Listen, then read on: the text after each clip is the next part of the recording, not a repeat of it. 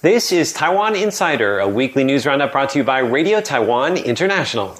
Every week, we give you an inside look at the biggest and most interesting stories coming out of Taiwan. I am Natalie So. And I'm Andrew Ryan, and here's your week in a minute. Tens of thousands rallied in Taipei Saturday in support of Kaohsiung Mayor Han Kuo-yu. Han is seen as a likely frontrunner in next year's presidential election, though he has yet to declare a run. On Saturday, too, he left his intentions unclear, saying only that he is willing to take on, quote, any important position. President Tsai says that Taiwan hopes China can move toward democracy. She was speaking Monday while meeting with a delegation of democracy activists in Taiwan on the eve of the 30th anniversary of the Tiananmen Square massacre. Tsai also noted that this year marks the 40th anniversary of the Kaohsiung incident, a major event on Taiwan's own road to democracy. The DPP has announced a new format for its upcoming presidential primary. Presidential hopeful William Lai has criticized the change, saying the party should have stuck with established procedures. Taipei Mayor Ko Wen-je has marked Eid al-Fitr, attending a celebration held by Indonesia's representative office. Ko says Taipei will work to increase the number of medical facilities with an Islamic certification. The Dragon Boat Festival is here. Rice dumplings called zongzi are the traditional food of the holiday. Visitors to Taipei's Southgate Market can sample 100 unconventional varieties. And that's your week in a minute. Every week at the top of our show, we each come up with a word of the week to describe what's going on in our show this week. So, Andrew, are you ready to guess my word? I am. Okay. What do you have? Uh, A. Andrew? Not for Andrew. No. Are you happy? Art. Art. yes, we're going to be talking about the art of dragon boat making. Also, we'll be looking at some award winning iPhone photos taken by an amateur photographer here in Taiwan. And we'll be looking at responses to an art installation, the Tank Man exhibit that was erected in Taipei to commemorate the 30th anniversary of the Tiananmen incident. Wow, that's a great word, Natalie. You tied everything together with that. Um, I, however, am almost embarrassed to show you my word this week because I have exactly one thing on my mind. Andrew? No, just kidding. Uh, no. no. Just a hint, it's also a Madonna song. Holy? No. Holiness? No. Holiday!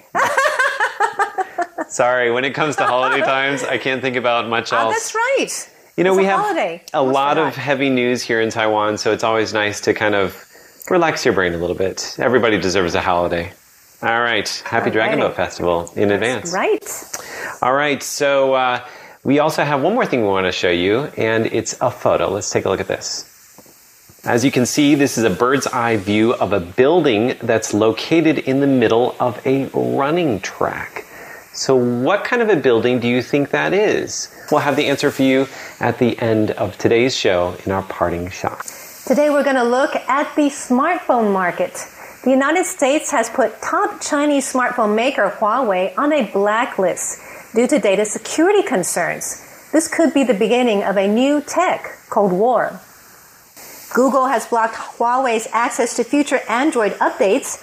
UK chip designer ARM and other companies have also stopped doing business with Huawei. But the US issued a 90 day temporary license for Huawei to work with US companies up until August 19th. So some say that Huawei is the United States bargaining chip in the US China trade war.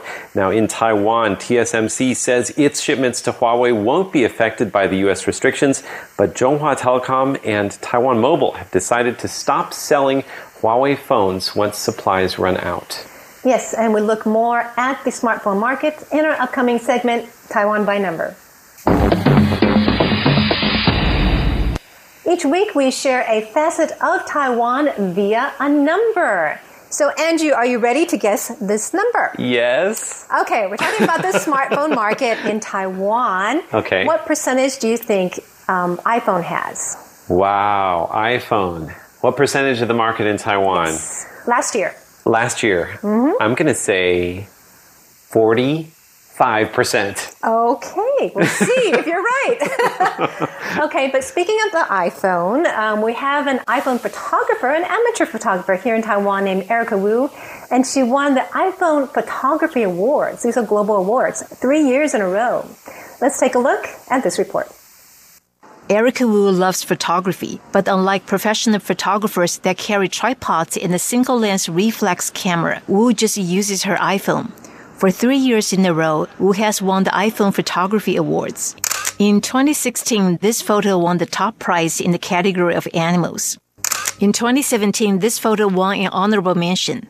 Last year, Wu's Smiling Fox won third place in the animal category.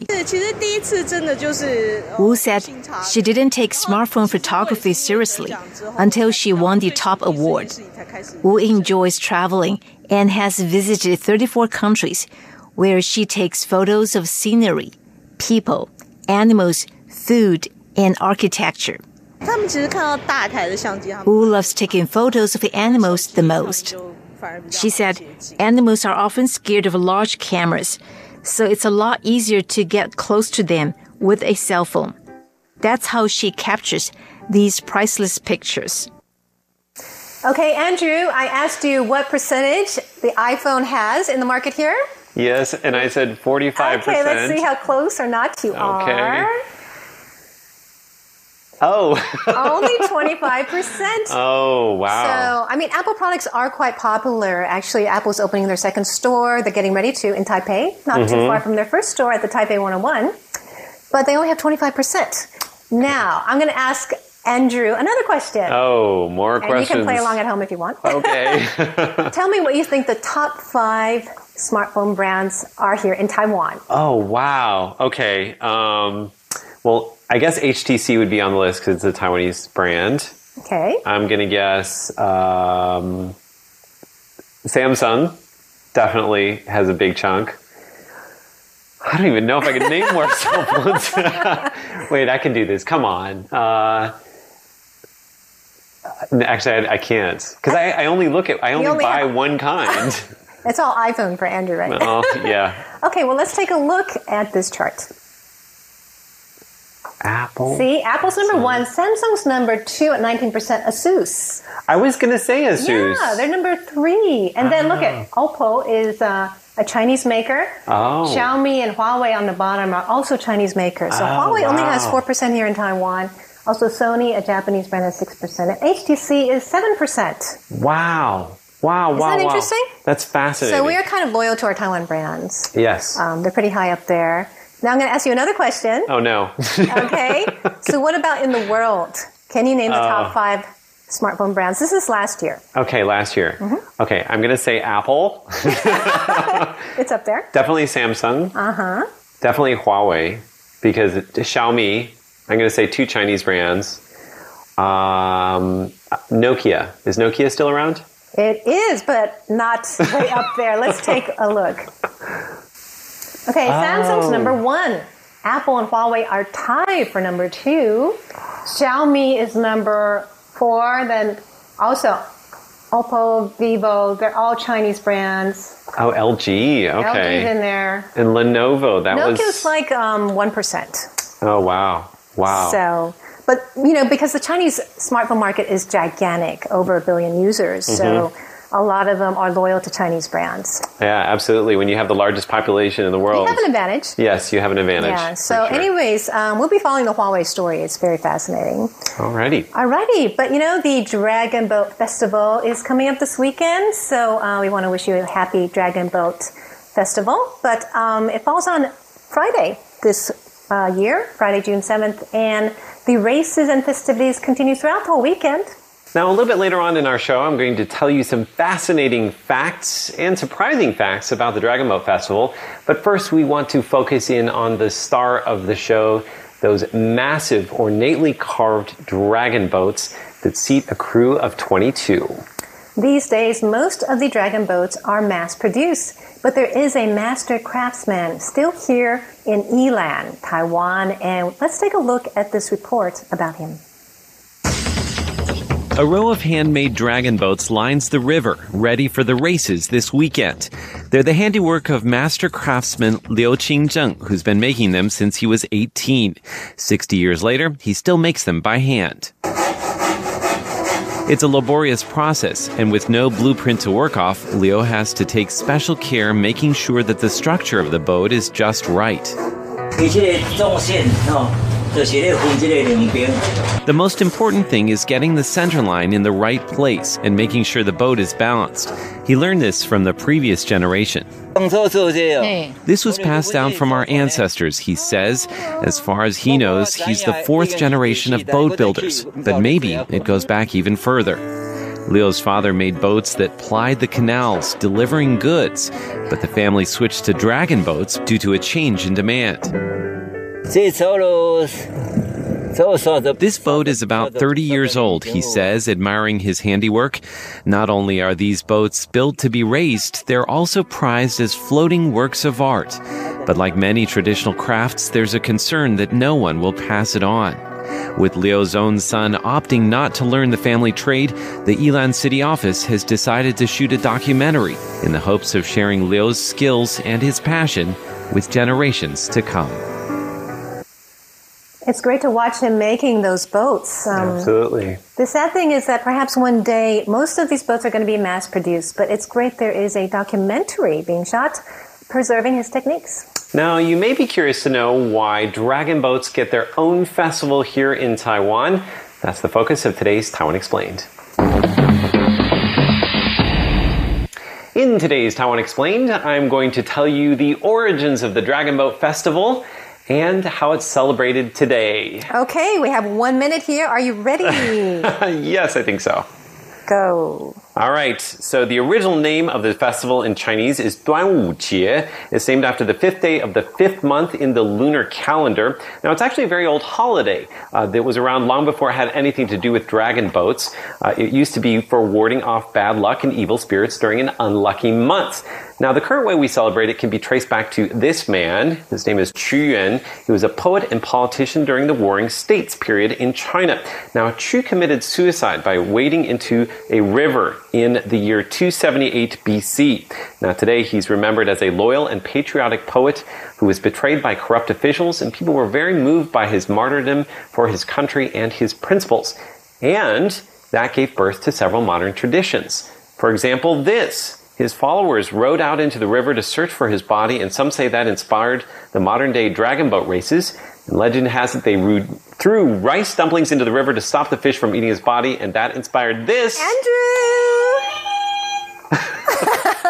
I had one word I, left. Oh, really? Good for you. So they threw the rice dumplings in the river to stop the fish from eating his body, and that's why we eat zongzi which uh, are very delicious. And look at all the different types of zongzi out there. Absolutely. And that's today's Taiwan Explained. Up next, we take a look at what's trending on social media on hashtag Taiwan. This week on hashtag Taiwan, one thing that has been trending on social media is attention to the art installation, the Tank Man exhibit commemorating the 30th anniversary of the Tiananmen incident. Let's take a look at this thread of tweets. Okay, Samson Ellis says, so I decided to cycle over to Chiang Kai-shek Memorial Hall, Liberty Square after lunch to see if the stories of a giant inflatable tank man exhibit were true. And sure enough, it was there. Now, he was curious to see if there were any Chinese tourists that were in the area looking at the exhibit. And he says he saw a few Chinese tourists showing interest. He overheard one say it would be a m- more meaningful piece of art if it was a DPP politician in front of the tank. And remember that the DPP has traditionally had a pro independence stance. Now, in this next tweet, he says he was just wandering around keeping an eye out for any Chinese tourists when half of the leaders of the 1989 student movement showed up. And one of the leaders, Wang Dan, who is on the left, um, stood up to say something, and this is what he said. This tank is a memory for us, but it's a warning for Taiwan. If China annexes Taiwan, the next Chinese tanks you see on the streets of Taipei won't be inflatable ones. Now, China has been vigilant the past few weeks leading up to June 4th. They have an army of robots censoring any mention of the incident. But here in Taiwan, a lot of activists and scholars have gathered to discuss openly what happened in Tiananmen Square 30 years ago. And that's it for this week's hashtag Taiwan. Be sure to connect with us on social media. And if you have any story tips, let us know. Finally, we'll leave you with this parting shot. At the beginning of the program, we showed you a picture. So we gave you the hint that it's located in the middle of a running track. Now, you might not know exactly where it is, but do you know what kind of building it is? Can you figure it out? Well, let's take a look at this parting shot.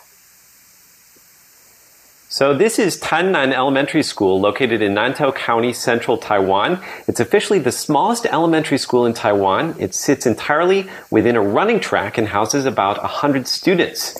The school was modeled after the houses of the local Bunun people with its library and classrooms occupying sacred spots within the house. There's also an emphasis on connecting with nature as we see in the large open areas that allow students to play sports and hold traditional ceremonies. Look at that. It's totally surrounded by that track. And you know what's amazing about this is the 921 earthquake actually flattened most of the buildings in the area. Mm. And the local people from the Bunun tribe decided that they wanted to rebuild the school before anything else because they thought that the future lied within the children. And I thought that's great. That's true. Yeah, Our absolutely. future lies within the children. Well, we hope you enjoyed today's edition of Taiwan Insider. Be sure to connect with us on social media and leave a comment below. Also, check out the show notes below, and we have more links to things we talked about in the show. We hope to hear from you. Thanks for joining us today. I'm Natalie So. And I'm Andrew Ryan. See you next week.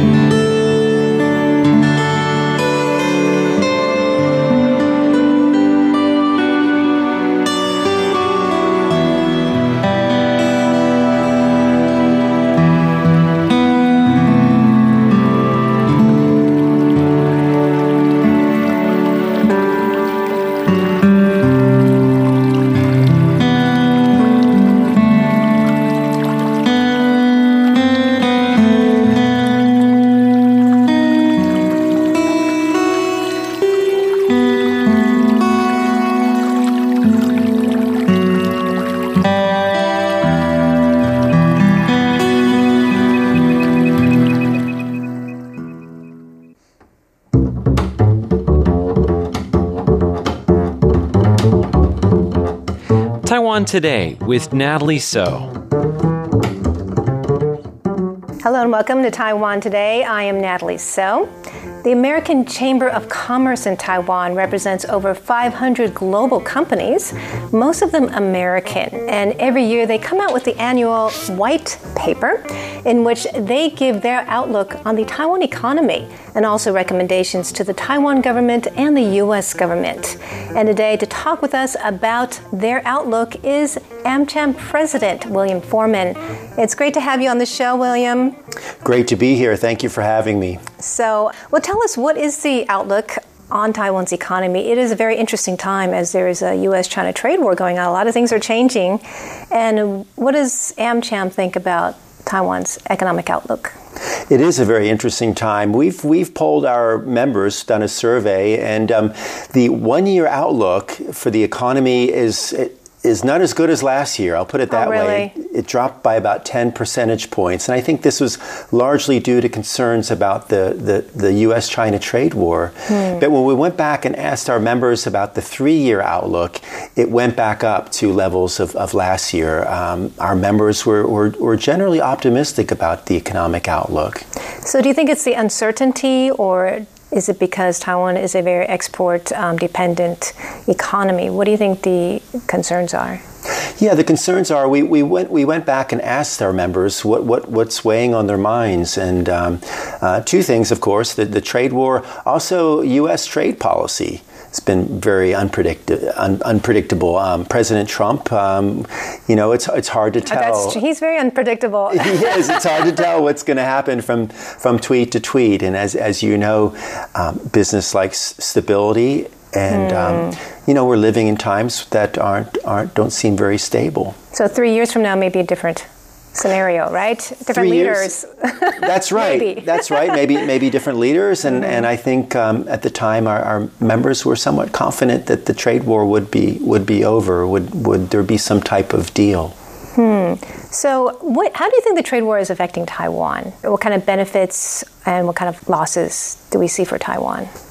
Yeah, it's affecting Taiwan, I think, in, in a big way. I mean, on, on the benefit side, we, we see Taiwanese businesses, factories that are that are moving moving back to Taiwan. Uh, you know, the, the, government has said that so far it's really exceeded expectations um, in ways that it might be hurting Taiwan. Um, you know, you have the, the, the, restrictions on the Chinese company Huawei. The government has already said it's kind of it's adjusted downward its its economic forecast a couple a couple tenths of a percentage points. Um, concerns about Taiwanese suppliers to Huawei and, and what what might happen with them. Hmm.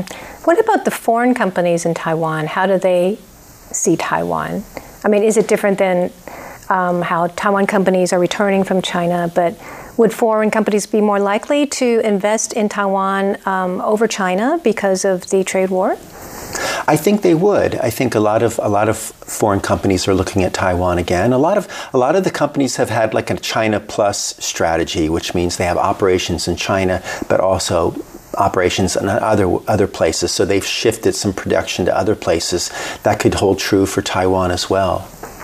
And what does um, AmCham think are Taiwan's strengths as an economy, as a nation to, to do business with?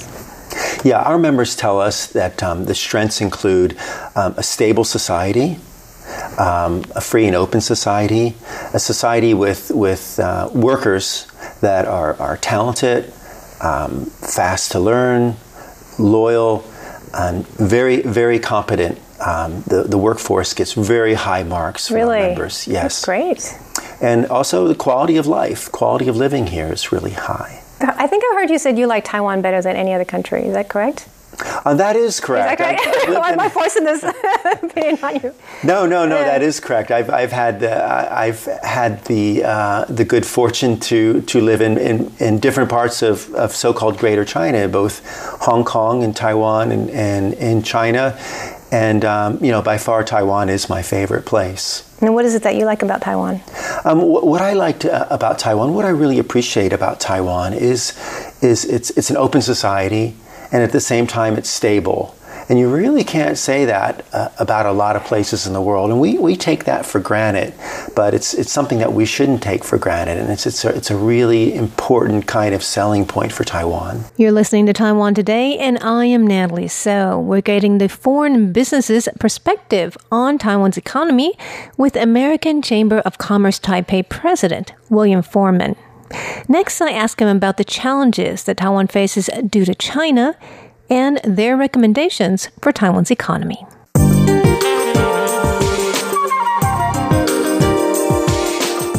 Taiwan Today with Natalie So.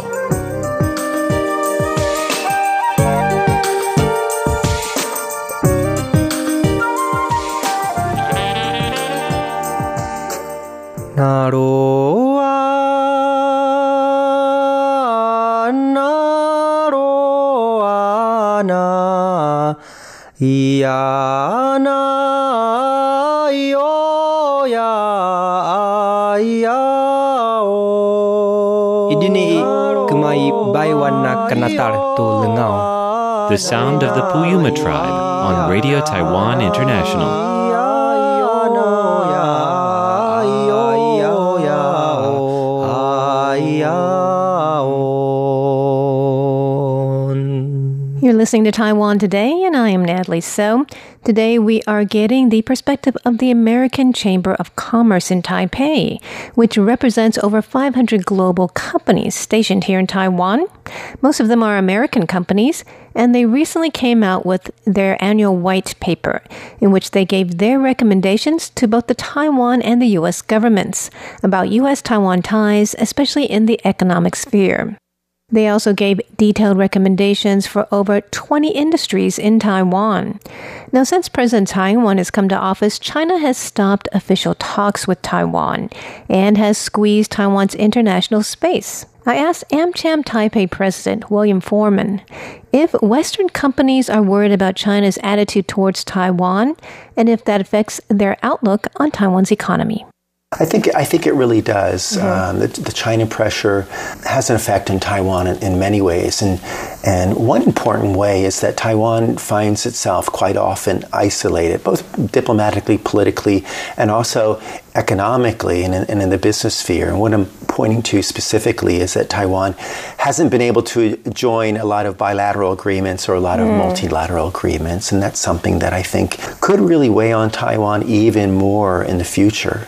So I did notice in the white paper that that was one major suggestion you had, both for the Taiwan government and the U.S. government, was to work towards a bilateral trade agreement, right? Exactly, exactly. We, we think that's really important. We think we think a Taiwan uh, with a prosperous, dynamic, stable economy. This is in the United States' is, is strategic interest. So, how likely do you think a trade agreement would be between the U.S. and Taiwan? Mm-hmm. Right now, right now it's it's challenging. Basically, for for two reasons. One is that, that Taiwan is is really not on the radar screen yet, from what we hear. Really, um, other other countries are on the radar screen, uh, including Japan, um, the UK, hmm. um, maybe Vietnam. Um, really, above Taiwan. Take, yes, they're they're ahead of ahead in line in of oh, Taiwan. No. So Taiwan needs to get to the front of the line. That's what um, you guys help do, right? that's what, that's what we're going to help do. That's what we're going to have. We're going to work hard to do. Um, um, one of the things that's keeping Taiwan out of the line are these uh, long-standing irritants in the trading relationship. Are you talking about imported pork? Exactly. That kind of issue, or beef? Beef and pork. These are issues that, that haven't been resolved yet. And there are people in the U.S. government, uh, especially in the, the U.S. Trade Representative's office, who are insisting that beef and pork get settled first before anything anything can happen, before any any kind of discussion on uh, a BTA can begin. So that's very controversial, though, right? I mean, domestically, it seems to be a political issue. I mean, if people have concerns about if there are any health risks, then it would look badly uh, on the government. Also, the pork industry here is, is gigantic, so it could right. affect their interest, right? It could. It could. It's a. It's a. It's a. It's a very sensitive issue um, politically, and with pork, it's all about uh, the United States. Pork farmers in the United States put a feed additive in their pork called Right. ractopamine. Right. Um, and the Taiwanese consumer simply doesn't doesn't want to eat ractopamine. Although there are no no real sci- there's no scientific evidence that it's harmful to your health, they they don't want to eat it. And it's true. Um, the pork farmers, of course, of Taiwan are against it. But um, I think I think what concerns the government most are the consumer groups, especially the mom groups, uh, who could turn out in the streets and protest in full force uh, over this. mom oh, groups? mo- Why the mom groups? The mom groups who don't don't want their family uh, who have concerns about Hmm. ractopamine. They're, they're the ones who, who could get very politically active and could end up in protesting in the streets, and that that that could be a political nightmare for Taiwan. But Taiwan really needs to, to weigh the, the, the balance the issues. Is it worth the political sacrifice Right. to to get a, a bigger a bigger kind of reward, a, a, a bilateral trade agreement award that could help Taiwan in many other ways? So, how would you see a bilateral trade agreement helping Taiwan? You know, that's a great question. You, it's hard to say how that could affect the, the, the trading relationship, um, you know, in, in, a, in, a, in a dollar sense. But one important thing it could do, it could give Taiwan cover uh, when it seeks bilateral trade agreements with, with other countries. Hey, it's got one with the United States. Let's let's do a deal with someone else. And this this could be a, a big breakthrough for Oh, Taiwan. definitely, Mm-hmm. because Taiwan, China is squeezing Taiwan's space in many ways. But it seems It that the. U.S. has been very supportive of Taiwan in recent years, right? With different, um, the Taipei Act, the Travel Act, trying to uh, show its support for Taiwan in many ways. That's true. We're, we're hearing from our sources in Washington that, that relations haven't haven't been this good in decades. I mean, Taiwan is really enjoying a really close, strong relationship with Washington right now, and that's another reason why we think it's Taiwan to to, to, get moving on these issues and take advantage of this of this of this good situation that it's in. So, uh, why do you think the U.S. is supporting Taiwan so much at this time? Does it have to do with China coming strong against Taiwan, or what do you see as the reasons? I think I think there are a bunch of different factors. Um, one one factor is that that um, in the administration, in President Trump's administration, he surrounded himself with some some lawyer loyal, staunch supporters of Taiwan, and that's that's certainly helped. And I think um, Taiwan has also shown itself to be a, a good ally, uh, uh, an ally who really cooperates on a lot of a lot of different dif- different issues. And um, maybe a third factor is just the recognition of this important link uh, Taiwan is in the global supply chain of, of, of really important products like semiconductors. Um, and maybe a fourth thing is that Taiwan is, is really strengthening its position as a safe haven for intellectual property. Um, a lot of AmCham companies feel that their their IP is safe here in Taiwan, and we've seen a lot of a lot of companies opening uh, R and D, research and development centers here in the past year and a half or so um, for really crucial crucial things like uh, artificial intelligence and, and the Internet of Things, IoT. So this is an opportunity for Taiwan to really strengthen its position as, as a safe haven for IP. Is the president of the American Chamber of Commerce in Taipei, William Foreman. AmCham Taipei represents over 500 global companies in Taiwan, and he's giving us their perspective on Taiwan's economy. Next week, we continue to talk about their insights into Taiwan's economy and U.S. Taiwan ties. Thanks for tuning in to Taiwan Today. I'm Natalie So.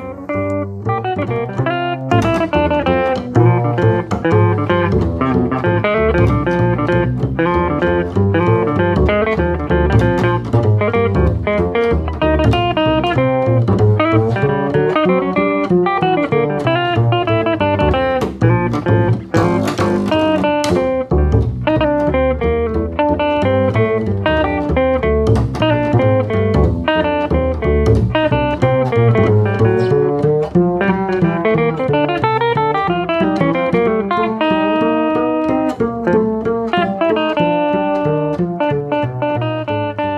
What do you know about Taiwan?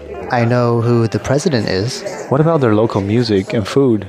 Well, hmm, what do you suggest? Tune in to Radio Taiwan International. Here at RTI, we offer the authentic Taiwan experience. You hear the sound of remote attractions, the local food, music, the lives of real Taiwanese as they live it. Visit english.rti.org.tw. Listen to the real Taiwan. To the RTI Time Machine. Today's time traveler is, John Van Trieste, and the destination, Tainan, the early 20th century.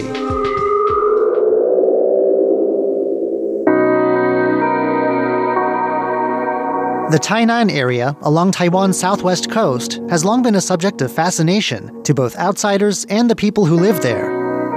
It has culture, both indigenous and ethnic Chinese, and the city of Tainan itself has a history going back centuries.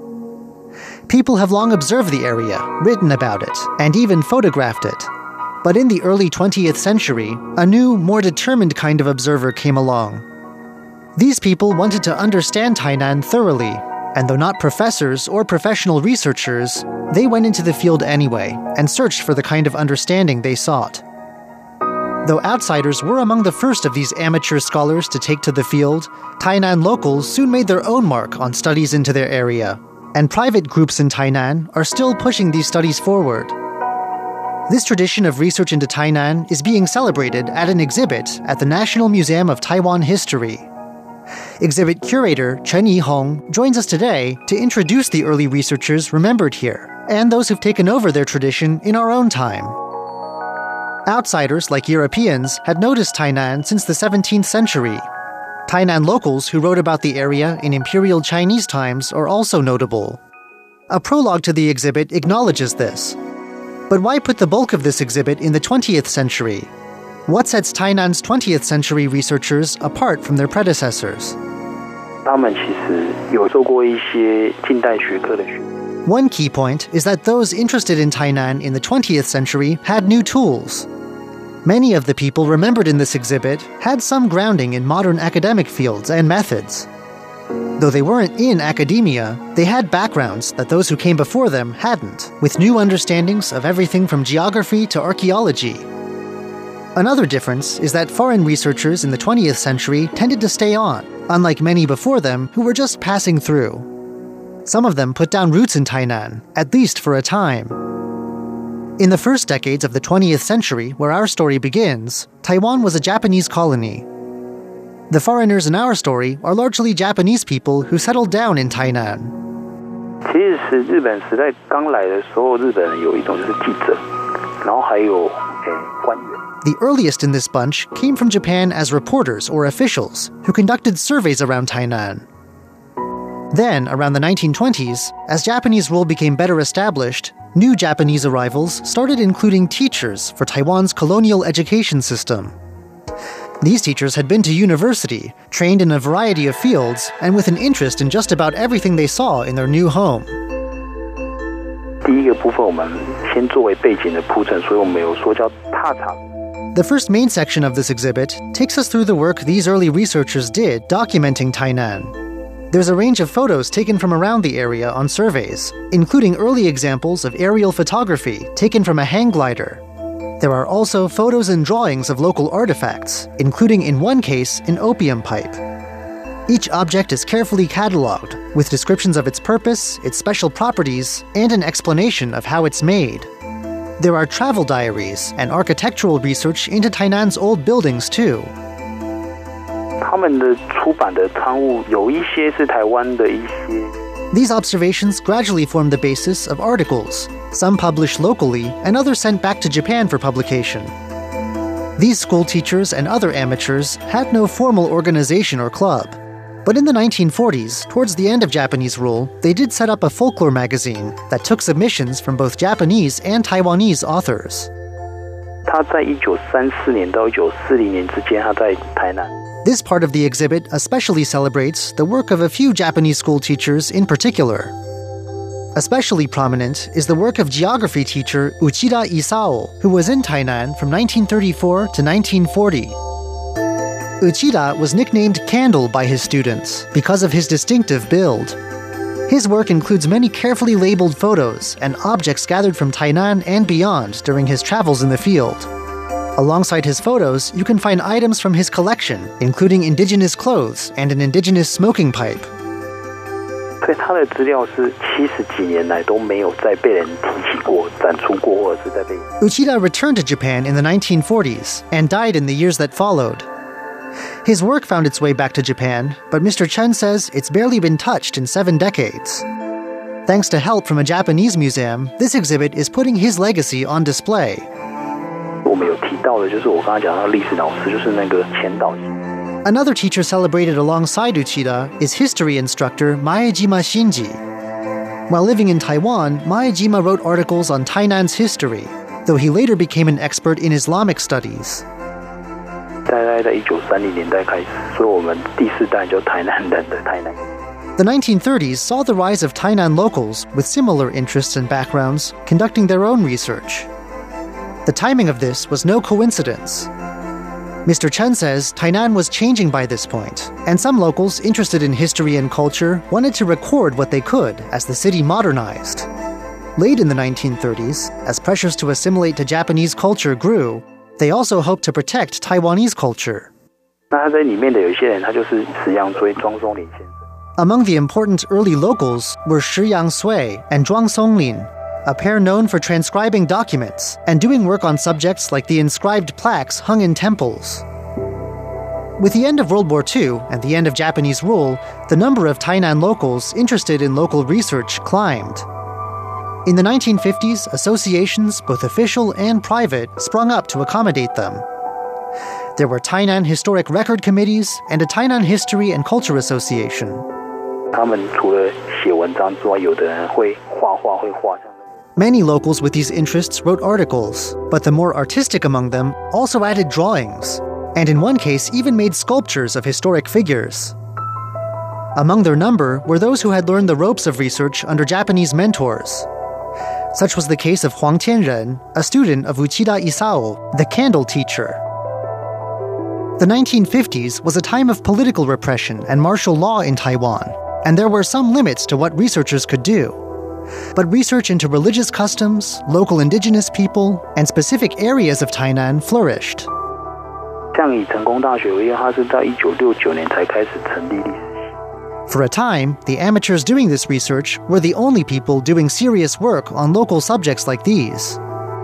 For example, Mr. Chen says, by the time the local Chunggong University got a history department, local history societies had been doing their own research for years. The decades since have seen this tradition of private research kept alive in Tainan. The lifting of martial law in the late 1980s led to an especially big growth in the number of local societies. They continue to work on everything from historic buildings and cultural heritage sites to literature and specific parts of Greater Tainan. 在展场只有用一张非常比例非常大的一张台南市的大台南市的一个。 Towards the end of the exhibit, a map of Tainan shows these groups and the places where they hold their activities. To get some idea of what these groups are up to these days, there's also work by their artists on display, and even a screening of a film that one local group has put together. Mr. Chen says that in addition to this artwork, this film, and all the artifacts, the exhibit also includes interactive segments. How would Uchida Isao, the candle teacher, have conducted his classes? And what might a geography lesson at his school have looked like? Mr. Chen says you can find out in a game, and then look at Uchida's records and his collection of objects for a sense of the curiosity that pushed people like him to spend such effort deepening our understanding of Tainan. The Superimposed South, Tainan as a Collective Memory, runs at the National Museum of Taiwan History through April 14th. I'm John Van Trieste, and I hope you'll join me again next week for another journey through time.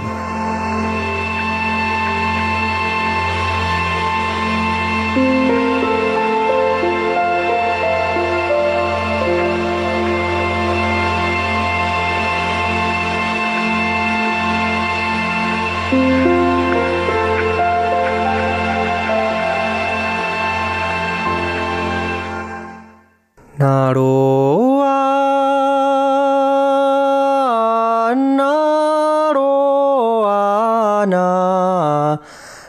a na ro a na 呀那哟呀呀哦。Idini kumai baiwana kanatar tu lengau. The sound of the Puyuma tribe on Radio Taiwan International.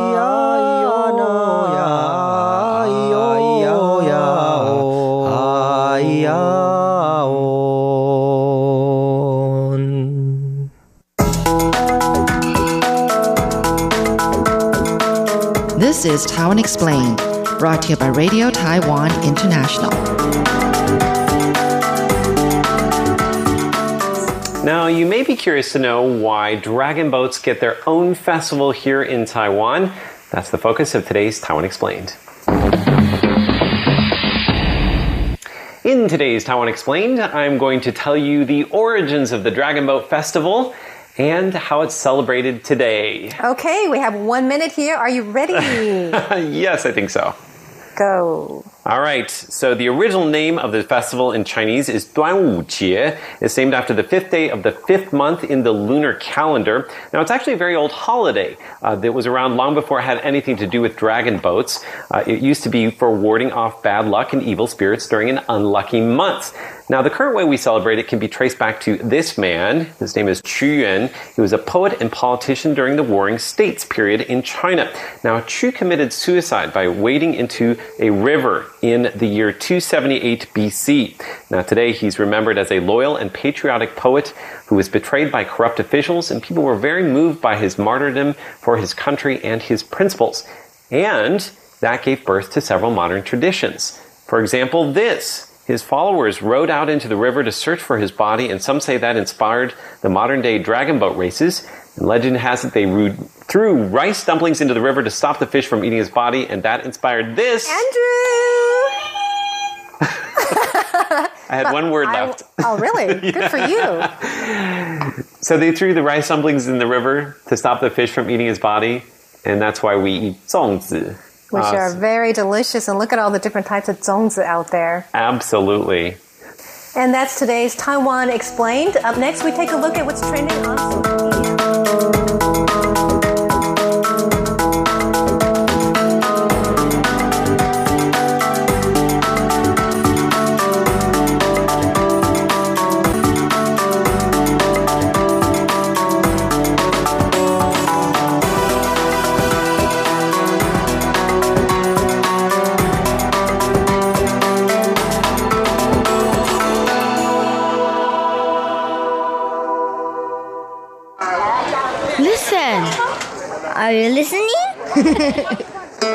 is the sound of my country.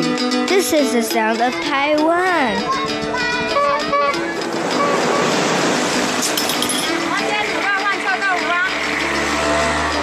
嘅头前阿伯拢我哋嘅。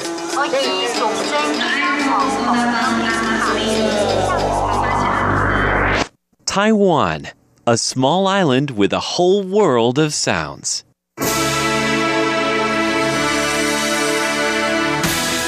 Thank you for listening to Radio Taiwan International, broadcasting from Taipei, Taiwan. Check out our website at english.rti.org.tw. Again, that's english.rti.org.tw for the latest news and features from Taiwan. You can also listen to our programs and watch videos as well. Our 60 minute English language program can also be heard every day at the following times and frequencies.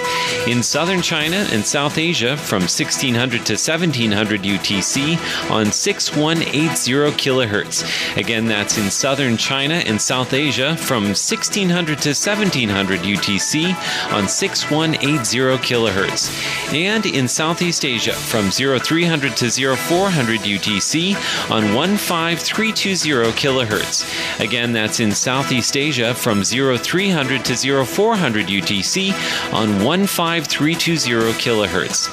We'd love to hear from you. Please send your comments to PO Box 123 199, Taipei, Taiwan. Again, that's PO Box 123 199, Taipei, Taiwan. Or send an email to rti at rti.org.tw. Again, that's rti at rti.org.tw. Also, visit us on Facebook. The address is fb.me forward slash Radio Taiwan International. Once again, on Facebook, we're located at fb.me forward slash Radio Taiwan International for videos, photos, and news of interest from Taiwan.